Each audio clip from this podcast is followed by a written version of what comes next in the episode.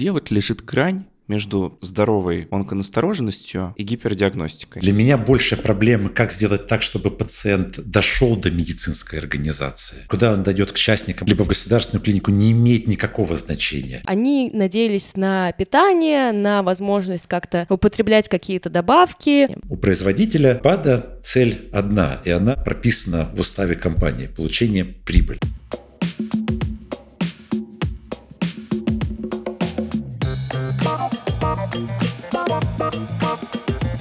thank you Доброго здоровья! Это подкаст о здоровье и качестве жизни без шапки, и с вами его ведущие Антон Бойко и Полина Полищук. Ну что ж, сегодня с нами месяц февраль, когда международные организации медицинские много рассказывают о профилактике онкологических заболеваний и их лечении. И таким образом больше людей вовлекаются в культуру заботы о здоровье и учатся снижать риски онкологии, причем не только для себя, но и для других. Например, когда бросаешь курить, явно меньше вреда от пассивного курения. Сегодня мы поговорим об онконастороженности – это умение врача вовремя обратить внимание на риски развития онкологии у пациента. В подкасте мы обсудим, как не пропустить рак, почему возникает такая вещь, как онкофобия, может ли пациент быть онконастороженным и когда нужно проверять свое здоровье. Этот выпуск партнерский, мы подготовили его при поддержке пациентской организации «Оно. Найди своего доктора». У нас в гостях сегодня онколог Евгений Ледин. Он ответит на все наши вопросы. Евгений Витальевич, здравствуйте. Расскажите, пожалуйста, как вы стали доктором и выбрали именно эту специализацию? Здравствуйте, Полина. Здравствуйте, Антон и Ксения. Большое спасибо за приглашение.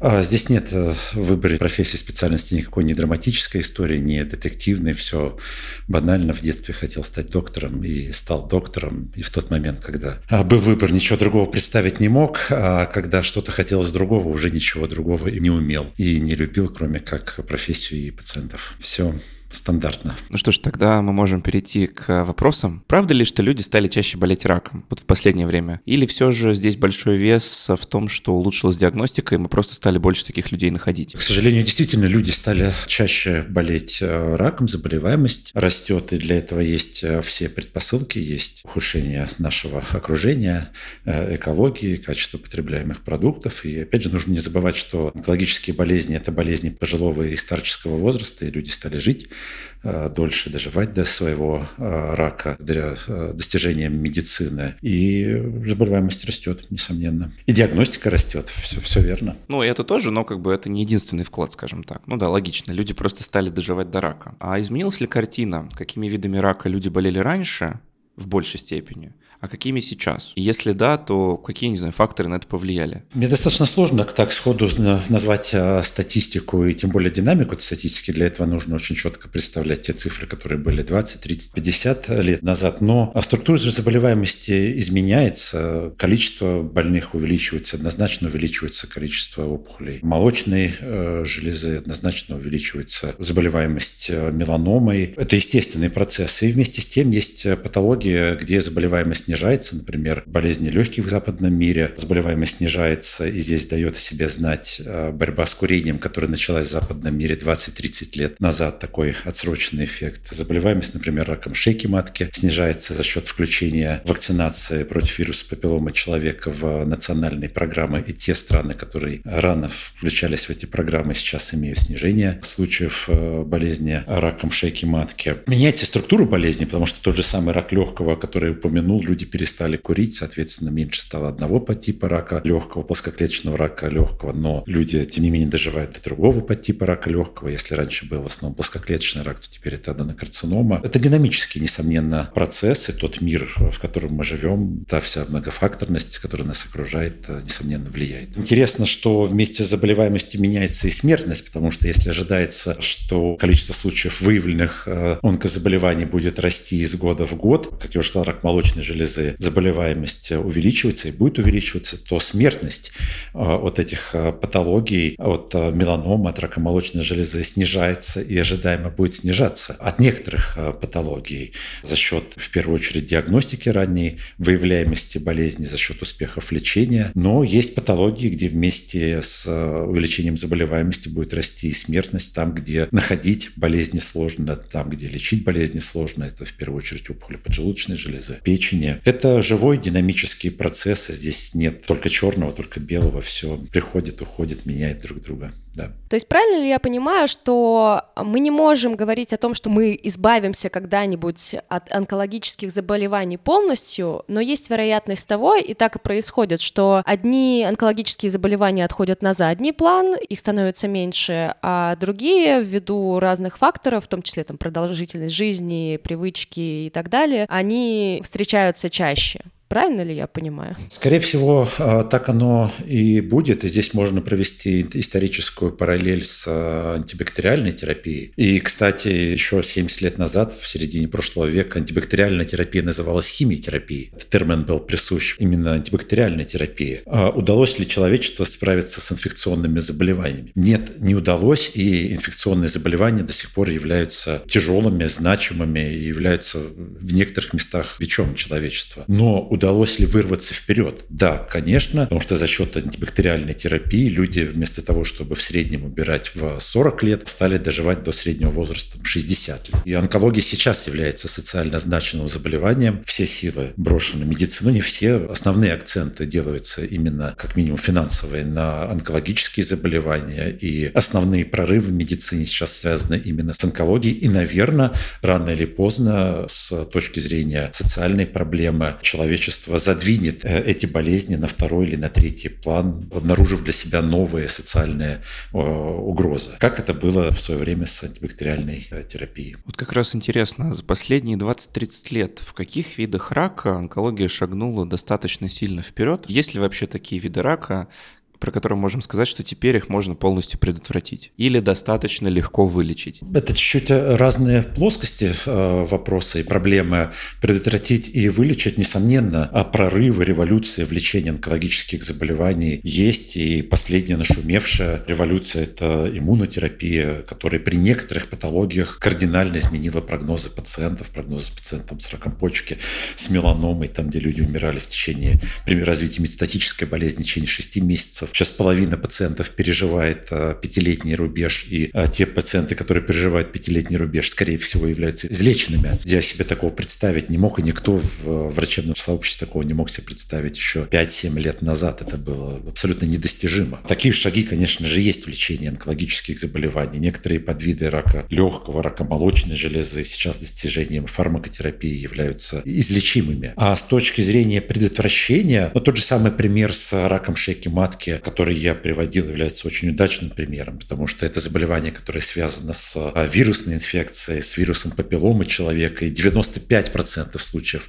рака шейки матки связано с инфицированием а, девочек в возрасте, когда они вступают в половую жизнь вирусом папилломы человека. И это инфицирование во многих случаях через 10 лет приводит к возникновению рака шейки матки. Соответственно, если защищать девочек и мальчиков а, от вируса папилломы человека и не давать распространения распространяться эта инфекция, то это решает большую, огромную онкологическую проблему гибель молодых, прекрасных женщин в расцвете сил в 30-летнем примерно возрасте от э, рака шейки матки. Просто ужасно. И здесь э, вакцинация может предотвратить развитие данных э, болезней. Но среди всех онкологических заболеваний, скорее всего, это исключение, потому что при большинстве онкологических заболеваний сложно связать причину и следствие в виде одного фактора, как при шейке матки э, с вирусом папилломы человека. Можно сказать, в какой-то степени повезло с таким фактором, что на него можно повлиять вакциной, получается так. Смотрите, какое дело. Вот немножко к другой плоскости хочется перейти. Я вот в свое время работала в фонде профилактики рака, который сейчас фонд медицинских решений не напрасно. И мы много общались с пациентами, брали разные интервью у пациентов, слушали пациентские истории. И многие люди, которые пережили онкологические заболевания или долгое время лечились, рассказывали о том, что первое время, когда у них был вот этот вот период неприятия своего заболевания, они думали, что сразу после диагностики, сразу после того, как им поставили диагноз, резкая смена образа жизни сможет им как-то помочь. В большей части они надеялись на питание, на возможность возможность как-то употреблять какие-то добавки, изменить как-то свой образ жизни. Вот хочется уточнить, действительно ли возможности развития рака и прости господи, в его лечении, а большую роль может играть питание или употребление различных БАДов, как сейчас пытаются людям, как мне кажется, навязывать, или менять тип питания, например, на вегетарианский, вот с чем я тоже сталкивалась среди людей, или это все-таки не такой уж сильный фактор в предотвращении и лечении в том числе. Все-таки, как мне кажется, едой сложно что-то изменить, когда уже в организме развивается опухоль. Вот такой длинный вопрос. Вопрос очень длинный, и на этот вопрос можно отвечать часами, потому что действительно есть э, что сказать. Примерно в тот же момент, когда вы увлекались этим вопросом в фонде профилактики рака, я увлекался этим э, вопросом, изучая целое направление медицины, которое называется интегративная медицина. К сожалению, у нас несколько э, в нашей среде, российской среде, такие парамедицинские структуры, люди несколько запятнали данное направление медицины, но с точки зрения науки в западном мире это очень серьезное направление медицины. Чем оно занимается? Вы знаете, что сейчас медицина является доказательной. И сейчас э, те методы лечения, которые мы исследуем, э, соответствуют доказательной медицине. То есть, когда одна методика э, или таблетка или инструмент должен доказать, что он более безопасный более эффективный, чем существующие стандарты. Чем занимается интегративная медицина? Интегративная медицина изучает как раз те моменты, о которых вы говорили. Например, народная медицина, питание, то, что не связано с больницами, изучает в плоскости того, через призму доказательной медицины, насколько эти вещи могут менять прогнозы пациентов. Как та или иная пища может менять прогнозы онкологических пациентов, либо предотвращать развитие рака, как тот или иной образ жизни может менять прогнозы э, пациентов. И тот вопрос, который вы задали, на него как раз можно найти ответы в разделе медицины, который называется интегративная медицина. К сожалению, БАДа и биологические добавки, которые вы озвучили, они не прошли через жернова интегративной медицины, они просто не изучались. БАДы – это исключительно коммерческий продукт, где производитель говорит, что БАД помогает от предотвращения либо лечения того или иного онкологического заболевания. И в этой ситуации мы только вынуждены поверить производителю этого БАДа. У производителя БАДа цель одна, и она прописана в уставе компании – получение прибыли. Производитель не ставит себе вопрос реально доказать, работает это или не работает. К сожалению, а, мнение одного человека, который когда-то где-то принимал этот БАД, это является низшим уровнем доказательной медицины, хотя, несомненно, тоже является. Что касается пищи и образа жизни, существует огромное исследования, которые изучали вопрос, насколько те или иные продукты и вообще могут ли продукты менять прогнозы пациентов, либо предотвращать развитие онкологических заболеваний. И здесь доказательная база есть. Так вот, доказано, что правильное здоровое питание может снижать риск развития онкологических заболеваний, а у пациентов, которые прошли лечение по поводу онкологии, может снижать риск развития рецидива онкологических заболеваний. Что такое правильное здоровое питание? Здесь можно так обрисовать это крупными мазками. Принято, что средиземноморская диета является как раз тем правильным хорошим питанием, который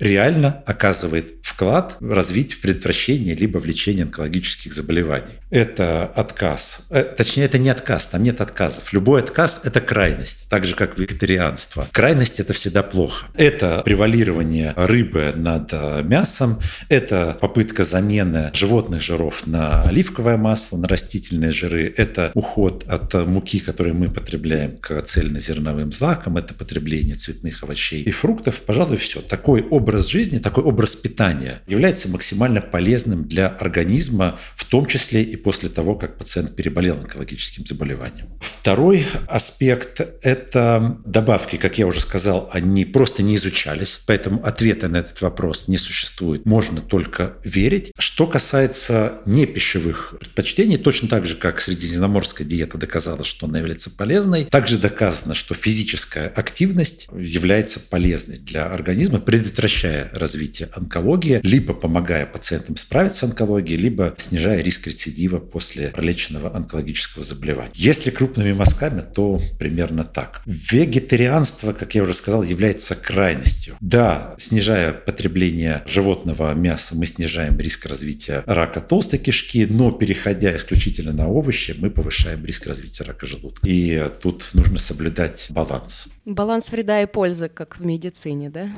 Получается так. Да, да, да. Ну, интересно, что мы с таким количеством врачебных специальностей, ну, в смысле докторов, да, разных специальностей общаемся в подкасте, и мне кажется, это такая мысль, которая красной нитью проходит. Крайность — это всегда плохо. Когда говорят, что ну, что-то однозначно там хорошо или плохо, если это убрать или, не знаю, выкрутить на максимум, хорошего ничего из этого не выйдет. Ну и философски, мне кажется. Вансон, вы абсолютно правильно. Спорт — это хорошо, спорт — это замечательно. Профессиональный спорт — это хорошо. Нет, профессиональный профессиональный спорт – это спорт высоких достижений, это э, разрушает организм. Ну, значит ли это, что не стоит заниматься спортом? Нет.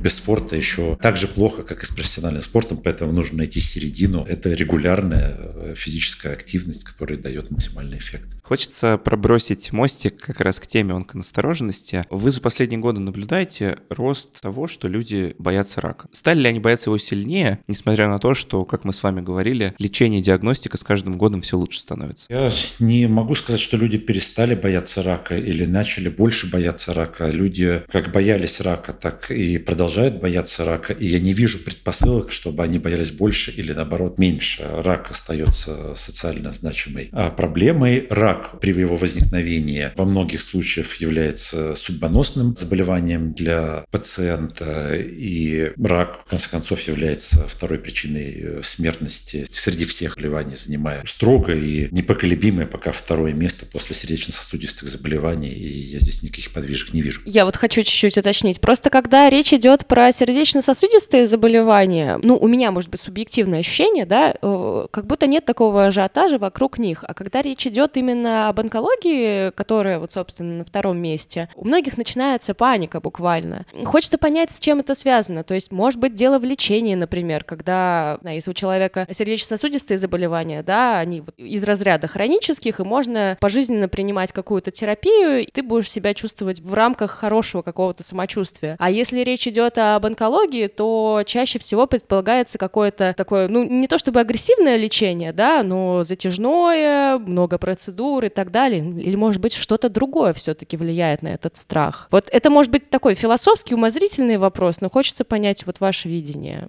Почему так? Почему так? Мне пары предложений достаточно сложно ответить. Это тема, которую действительно нужно рассуждать. Несомненно, есть особое освещение данного вопроса в нашем социуме, где действительно больше говорится о раке со всех каналов, с экранов телевизоров, в интернете, нежели чем о сердечно-сосудистых тех же самых заболеваниях. На самом деле в сердечно-сосудистых заболеваниях произошла очень удивительная вещь. И мне кажется, человечество и социум социум в целом еще не сознает, что произошло. Где-то в 90-х, 2000-х годах в сердечно-сосудистых заболеваниях произошла потрясающая вещь. Там прием одной какой-то таблетки крайне дешевый, доступный в любой аптеке, полностью изменил прогноз пациентов, повысив продолжительность жизни в среднем на 10 лет. Таблетка, снижающая давление, привела к тому, что люди стали жить на 10 лет дольше. Та аптека, которая стоит э, условно 7 копеек э, в ведро, привела к тому, что люди стали погибать не в 50 лет от гипертонических кризов, от инсультов, э, инфарктов, а в 60 или в 70 лет и стали чаще сталкиваться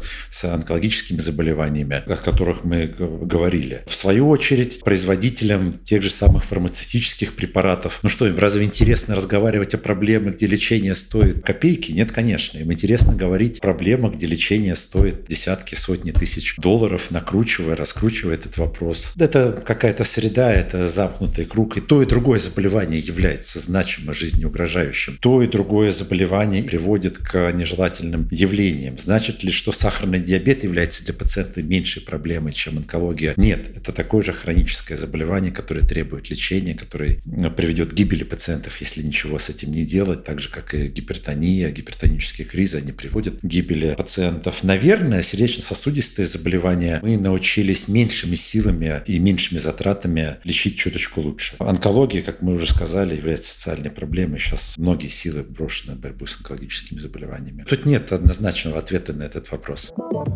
Thank you.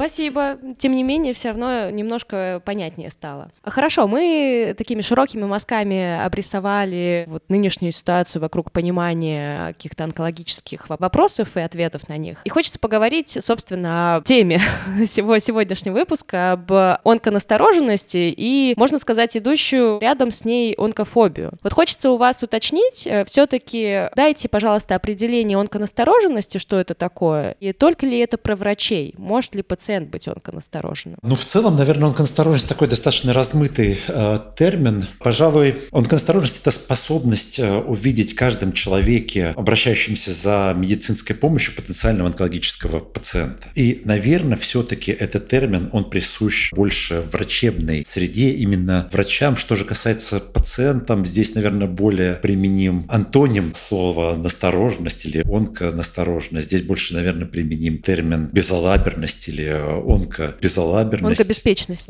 Или «беспечность», да, может быть, это менее резкое слово. А, хотя я бы, наверное, не применял с пациентами и в той ситуации, в которой мы находимся, менее резкие слова, потому что ситуация драматически а, плохая. Пациент, почему он осторожно более врачебный термин? Потому что пациент не должен видеть в любом симптоме онкологию, иначе это превращается в навязчивую идею и действительно в онкофобию. А любая навязчивая идея и фобия – это скорее проблема уже для психотерапевтов. Мы не должны загонять пациентов нашими мыслями, нашими страхами в угол, делая из них инвалидов, людей, боящихся, подозрительных и страдающих болезнью, потому что онкофобия, несомненно, заболевание. Про пациента это скорее своевременное обращение за медицинской помощью не тогда, когда он дотерпит до того момента, когда его уже под руки или на носилках внесут в клинику. От пациента что нужно, если возникает симптом, обращаться к врачу. И извините меня за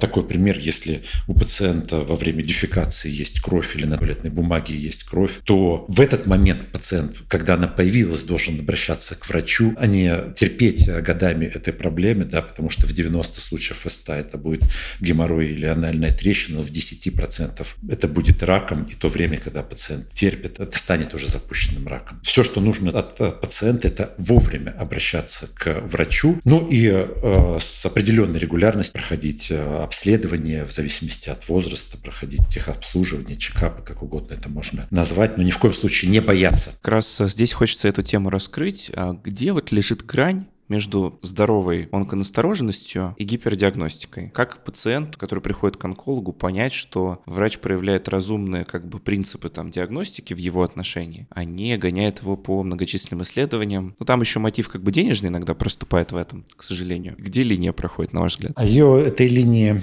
не э, существует, и в данном случае пациенту, кроме как доверять, не остается более ничего. К сожалению, это рынок, это рынок медицинских услуг, э, это деньги, и здесь есть добросовестные игроки, здесь есть недобросовестные игроки. А я, например, выбирая продукты, я не люблю рынок, потому что рынок это... Рынок, я имею в виду в нашем понимании, где приходишь, и много-много прилавков стоят люди, и тебе что-то продают. Я не умею торговаться, я не разбираюсь в качестве продуктов, и меня на рынке очень легко обмануть, поэтому я выбираю сетевые магазины, те магазины, которым э, доверяю. И для себя я не нахожу иного выхода. Есть люди, которые хорошо, которые любят разбираться в качестве продуктов, которые идут на рынок, любят стоять, выбирать у прилавка, которые любят э, торговаться, погружаться в эту проблему. Таких меньшинство. Я все-таки за то, чтобы... Здесь кроме доверия не может быть ничего. Да, это регулируемый, несомненно, рынок, регулируемый государством, регулируемый, наверное, какими-то э, моментами внутренними, репутационными, но пациенту ничего не остается остается, кроме как э, либо доверять, либо погружаться в эту э, проблему.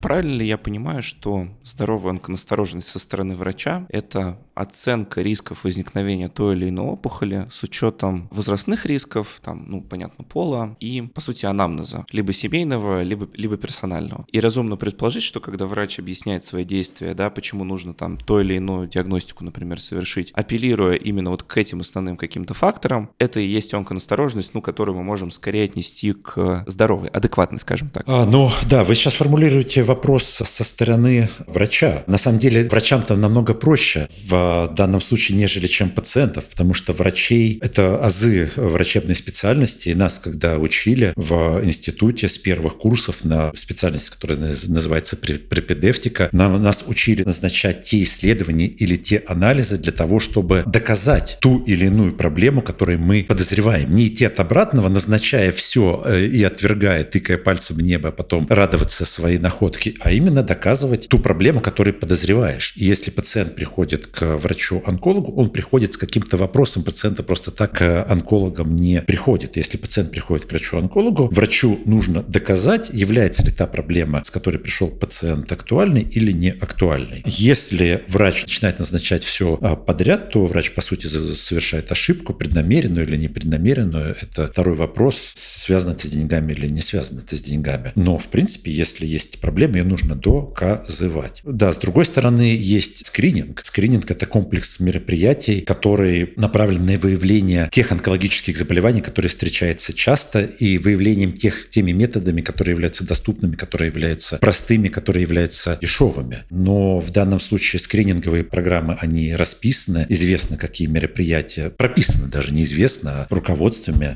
методичками, рекомендациями национальными, известно, какие мероприятия, какие мероприятия, какие, в каком объеме их нужно выполнять, с какого возраста, для того, чтобы это оказывало влияние на смертность. Скажем так, это инструкция, которой просто нужно следовать врачу-онкологу, да и не онкологу, врачу-терапевту, семейному врачу. Тут все прописано, тут не нужно изобретать велосипед. Нас слушает довольно много людей, которые являются именно пациентами, либо потенциальными пациентами. Могли бы вы сослаться на инструкции, да, либо, если там это можно сделать в достаточно короткой форме, какие обследования вот по возрастным рискам нашим гражданам рекомендовано проходить? Потому что допускаю, что человек, который послушает наш подкаст и просто пойдет в интернет, скорее всего столкнется с многообразием информации и допускаю, что эта информация будет противоречащей. Куда смотреть, чтобы понять, что нужно сделать, чтобы там разумно обоснованные возрастные риски возникновения рака минимизировать? Через диагностику. Куда э, смотреть, к сожалению, у нас только-только сейчас в России зарождаются и появляются ресурсы, которые направлены на информирование пациентов. Э, в данном случае здесь можно отметить как раз э, фонд «Не напрасно», который начал сейчас огромную информационную работу пациентов. Здесь можно отметить работу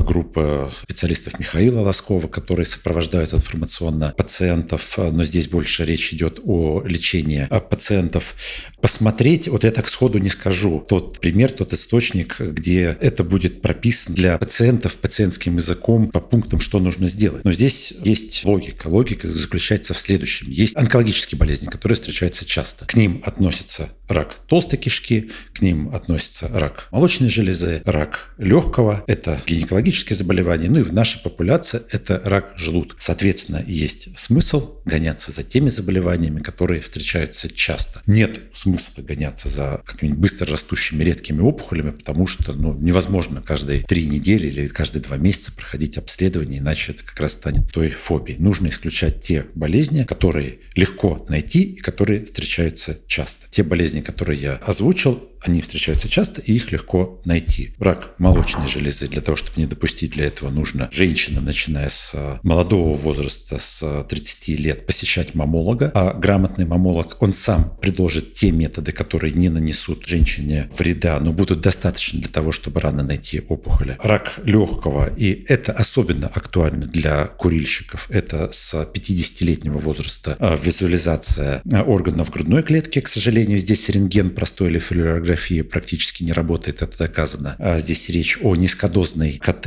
ежегодном исследовании. Опухоли толстой кишки, о которой мы говорили. Если нет э, факторов риска, если нет наследственных каких-то предпосылок, то с 45-летнего возраста выполнения колоноскопии и потом выполнения данного исследования каждые 5 или 10 э, лет и ежегодное исследование кала на скрытую кровь. Ну и гинеколог, женщины посещают гинеколога, должны осматриваться гинекологом с выполнением ПАП-теста для того, чтобы следить за как раз состоянием шейки матки. Очень спорная тема, точнее сдача онкомаркеров – это не спорная тема, это абсолютно бесполезное мероприятие. Есть единственный онкомаркер – это ПСА для мужчин. И здесь ведутся дискуссии, нужно ли сдавать мужчинам ПСА или не нужно сдавать э, мужчинам ПСА. И очень спорная тема – это выполнение ежегодная гастроскопия, потому что мир разделился на две группы – западный мир, восточный мир. На востоке, в азиатском мире есть смысл выполнять гастроскопию. В западном западном мире нет смысла выполнять гастроскопию, просто потому что в восточном мире люди намного чаще болеют раком желудка. Мое субъективное мнение, это нигде не прописано,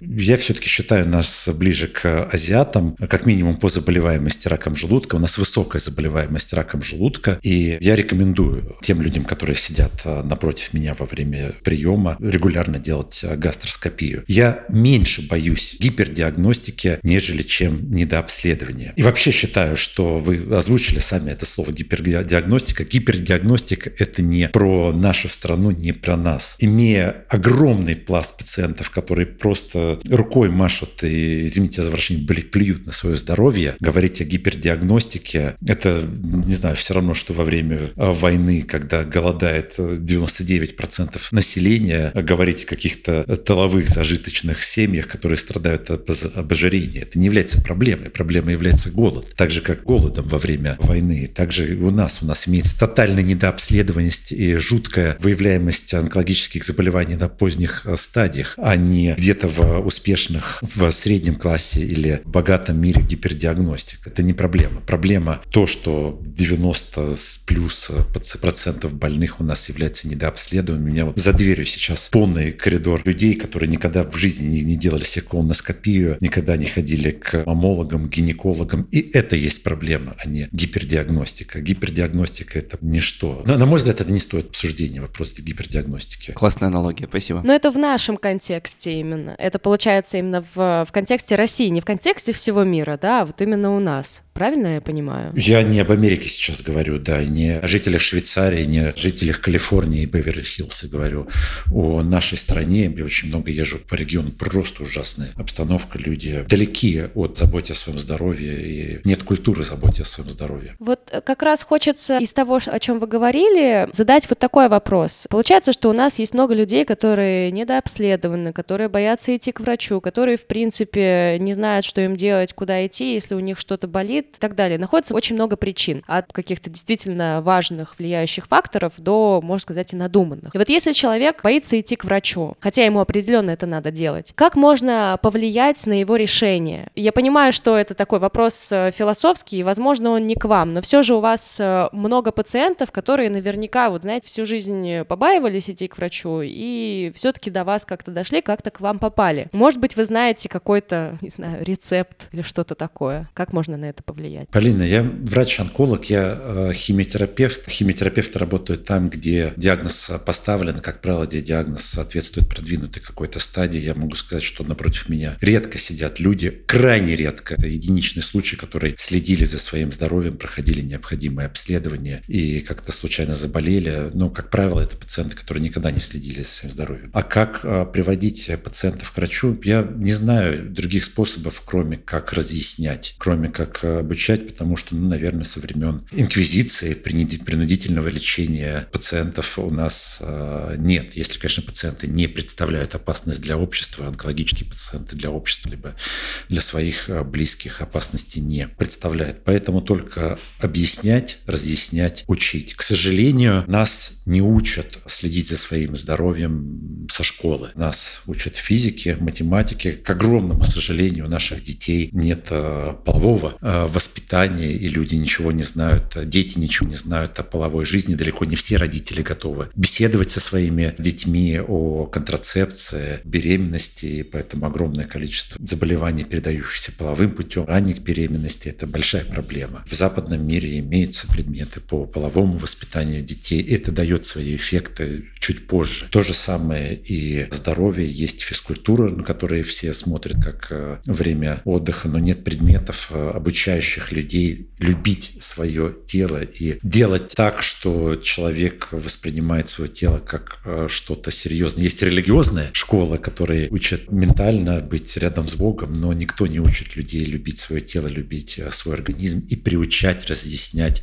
как правильно это делать. А кроме как разъяснять и нести в а, массы то, чем вы занимаетесь. Другого просто не вижу. К сожалению, регулярные профилактические осмотры, ну, во-первых, это еще такая спорная достаточно тема в том виде, в котором она существует в нашей среде. Как правило, это бесполезная вещь, и часто работодателями это рассматривается как вещь достаточно формальная. И здесь то, к чему мы возвращаемся. Регулярный профилактический осмотр работодателя – это люди работающего возраста. Как мы уже сказали, рак – это болезнь пожилых и э, болезнь стариков, тех людей, которые уже уходят на пенсию. И как заставить пожилых людей выйти из дома и заняться своим организмом – это проблема. В Москве, например, сейчас идут огромные программы социальные. Я разговаривал с людьми, которые эти программы делают. Клубы по интересам, где старики не сидят а, дома, а наша психика устроена так, что старик чувствует себя одиноким, и он закрывается дома, он сидит, никуда не выходит, и ему проще погрузиться в себя, нежели чем выйти за дверь и выйти в социум. В Москве, например, работают программы по социализации людей, которые остались без работы, которые ушли до пенсии. Это клубы по интересам, это хорошие обстановки, дружественные, приветливые обстановки, где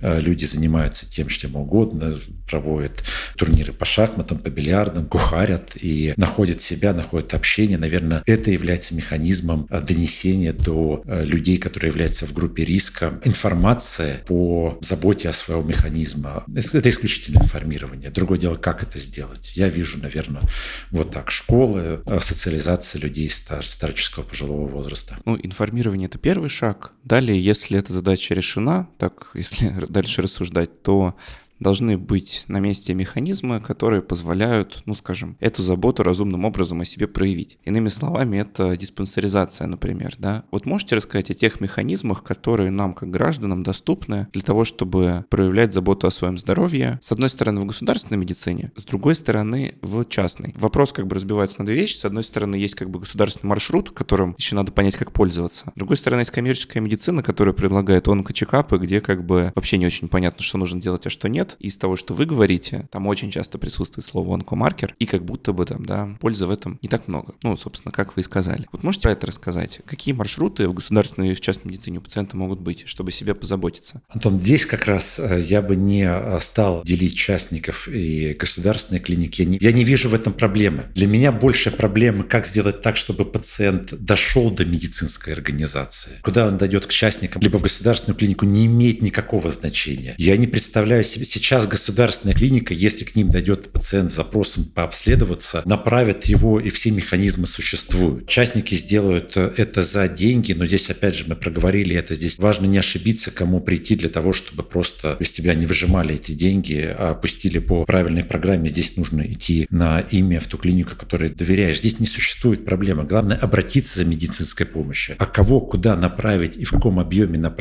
назначить исследование, здесь уже все расписано основная проблема, что люди не приходят. А в государственной клинике приходят те люди, которые, да, озабочены своим здоровьем, но таких людей, к сожалению, меньшинство. Государственные клиники все делают. А, существуют программы диспансеризации и гастроскопии, колоноскопии, низкодозная КТ, все сейчас доступно. Проблема в том, что люди не приходят. Сделать э, с технической реализацией это не проблема. Неважно где, участников или государственной клиники. Я не могу сейчас представить себе ситуацию, что человек 60 или 70 лет, который никогда не делал себе колоноскопию или рентгенологическое исследование или маммография женщина придет в поликлинику, обратиться к врачу и скажет, что я никогда не проходила обследование, и развернут и скажут, знаешь, милочка, 60 лет не ходила и дальше не ходи. Казуистически редкая ситуация, вопиющая. И я себе даже представить сейчас себе не могу, что в столице, что в регионах. Это невозможно. Все это сейчас э, доступно. Проблема в том, что люди этим не озабочены. Участники работают с очень тонким пластом людей, которые озабочены, но он это вот как раз тот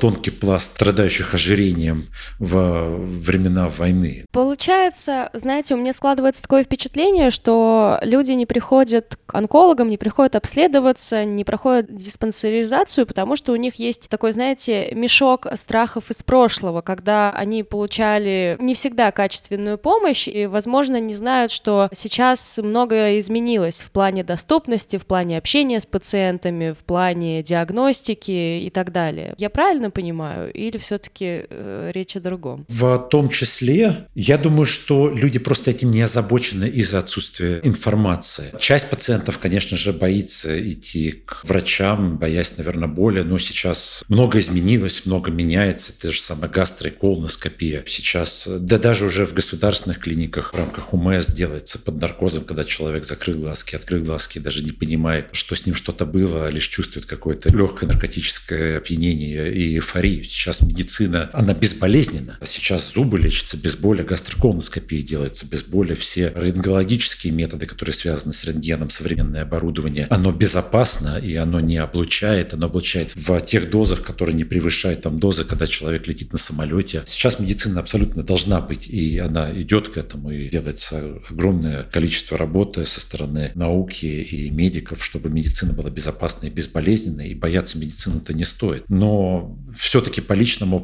опыту я вижу, что люди идут не потому, что они боятся медицинских процедур, а просто потому, что они привыкли проходить... В Москве висят или в Петербурге висят рекламы, что люди, да, привыкли делать техосмотр на своих машинах, и каждые 10-15 тысяч заезжают на ТО, но люди каждые 10-15 тысяч пробега своего не приходят к врачу для того, чтобы посмотреть, все ли у них нормально. Я вижу именно в этом проблему. Что многие боятся болезненности медицины, боятся врачей. Да, наверное, кто-то боится, но не так много таких людей. И я со всей ответственностью говорю, как врач, что медицины сейчас можно не бояться ни стоматологов, ни гинекологов, ни мамологов, ни колопроктологов. Они добрые, нехорошие ребята работают только для того, чтобы делать э, добро. Огромная работа сейчас проводится для того, чтобы предотвращать онкологические заболевания, делать это эффективно и безболезненно. Спасибо большое, Евгений. Вы знаете, я хочу вот высказать такое небольшое субъективное суждение. Оно основано на тех историях, которые я слышала, и на моем э, личном опыте. Не знаю, насколько это правильно, но все же поделюсь. Иногда мне складывается впечатление, что люди не приходят в том числе за помощью, потому что их онкологические, в том числе диагнозы и возможные заболевания окутаны вот таким непробиваемым чувством стыда. Потому что я не, не раз э, сталкивалась с ситуациями, когда, например, э, ну вот мои условно ну, дальняя родственница не приходила к врачу, у нее, насколько помню, была ремиссия вроде бы э, рака яичников, если я не ошибаюсь, и она не приходила к врачу, потому что ей было стыдно. Я слышала много историй про то, что люди, э, которые по долгу службы, ну, например, военные, да, должны приходить на колоноскопию, они приходят на нее раньше срока общепринятого, и когда они на нее приходят, на следующий день на своей кровати они обнаруживают цветы. То есть это такие частные случаи, но когда слышишь об этом постоянно, складывается в такую картину, знаете, что вроде бы заботиться о своем здоровье это как бы здорово, но в какой-то степени стыдно. Почему-то так получается, что совершенно адекватные процедуры окутаны вот таким вот э, флером стыда. И мне от этого вот как-то безумно страшно и как-то дико, потому что, ну, люди умирают раньше, чем они могли бы прожить, они могли бы прожить долгую жизнь. Я не знаю, вот как-то так это складывается, это не вопрос, это скорее пожелание к слушателям, к зрителям. Э, сколько бы вы ни слышали каких-то стереотипных э, суждений про то, что вот колоноскопия это стыдно, прививка от ВПЧ это, не знаю, там для тех, у кого там легкое поведение или еще что-то, пожалуйста, не слушайте, а прислушивайтесь все-таки к врачам. Не слушайте тех, кто пытается вас как-то осудить или опирается на какие-то стереотипы. Вот как-то так хотелось бы очень сказать. Полина, можно я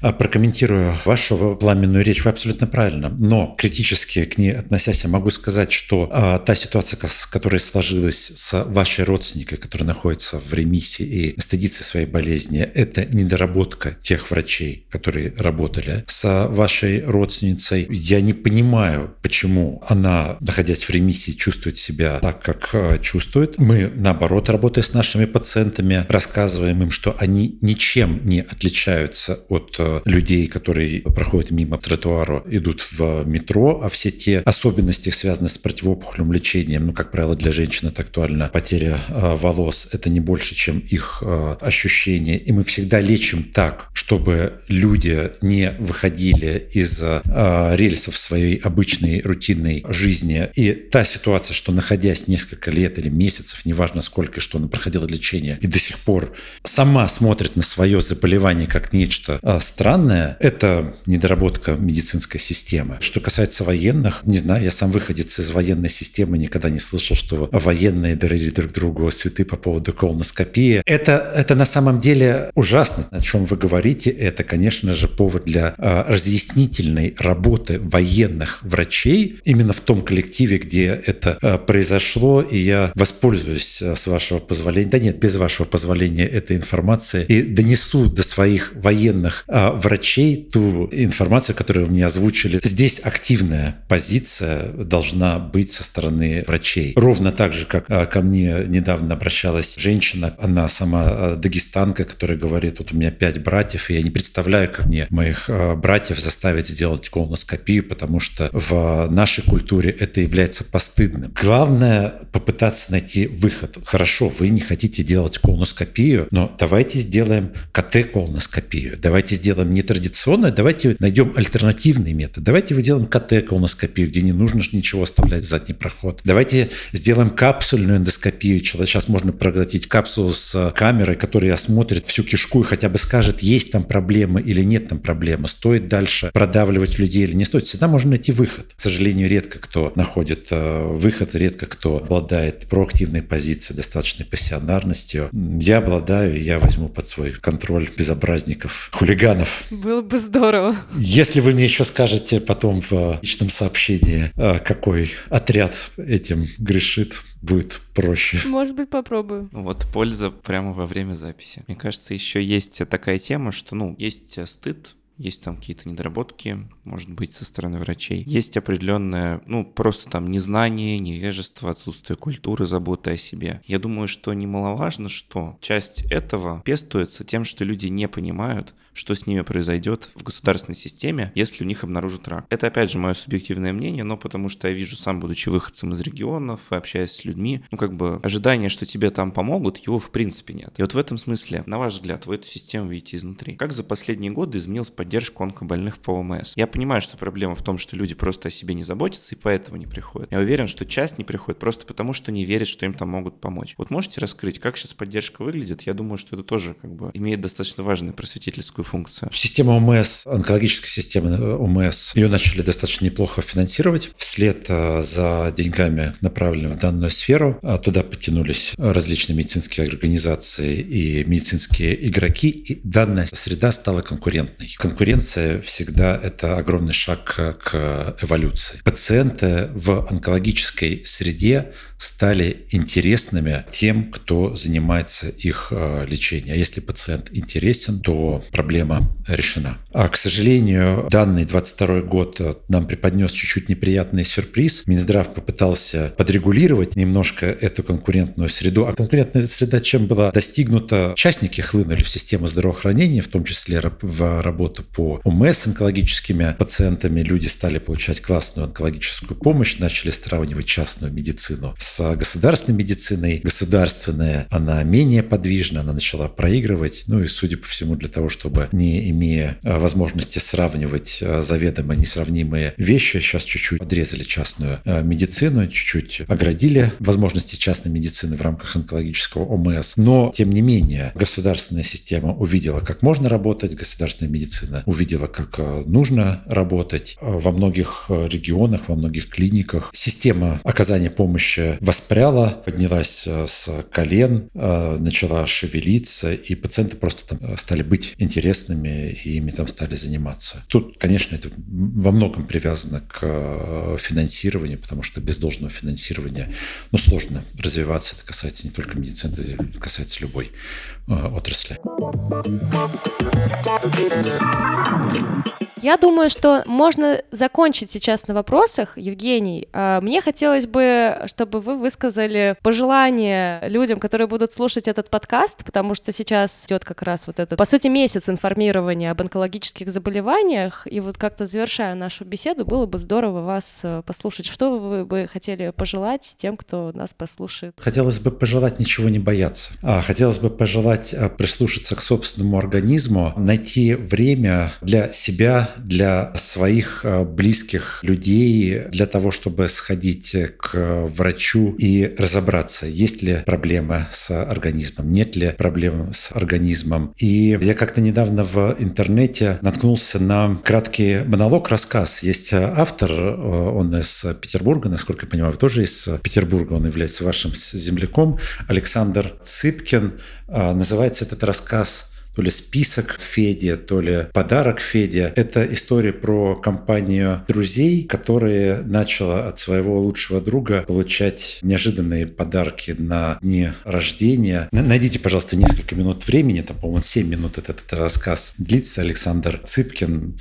Послушайте, потому что я его переслушал три раза. Э, этот рассказ просто взял меня за душу, зацепил за живое. Не бойтесь, займитесь собой, займитесь своими близкими, теми людьми, кто вам дорог, и внесите свой вклад в успешную э, борьбу с онкологическими заболеваниями, если брать какие-то статистические моменты, и займитесь собственными судьбами, собственными жизнями, если уйти от статистику и перейти к персональным, потому что именно от вас, от вашей активности очень многое зависит и желание заниматься проблемами, заниматься собой. Кроме вас никто ничего, и за вас никто ничего не сделает. Спасибо большое за такое заключение, Евгений. Ну что ж, друзья, спасибо, что были с нами сегодня, и мы, как всегда, надеемся, что этот выпуск тоже вам поможет и даст ответы на ваши вопросы. С нами был онколог Евгений Ледин. В описании выпуска мы оставили полезные ссылки. Об оценках отзывах, пожалуйста, не забывайте. Подписывайтесь на наш подкаст везде, где только можно. Мы есть э, везде и всегда. Слушайте наши старые выпуски, ищите то, что вам необходимо. И пишите идеи для выпусков в комментариях. Слушайте Фуфлоу, подкаст, где мы разбираем бесполезные места лечения и всякие странные ненужные препараты. Читайте наши медиа о здоровье Купрум и задавайте вопросы нашему боту-справочнику в Телеграме. Продвинем доказательную медицину без доказательного экстремизма вместе. Всем пока.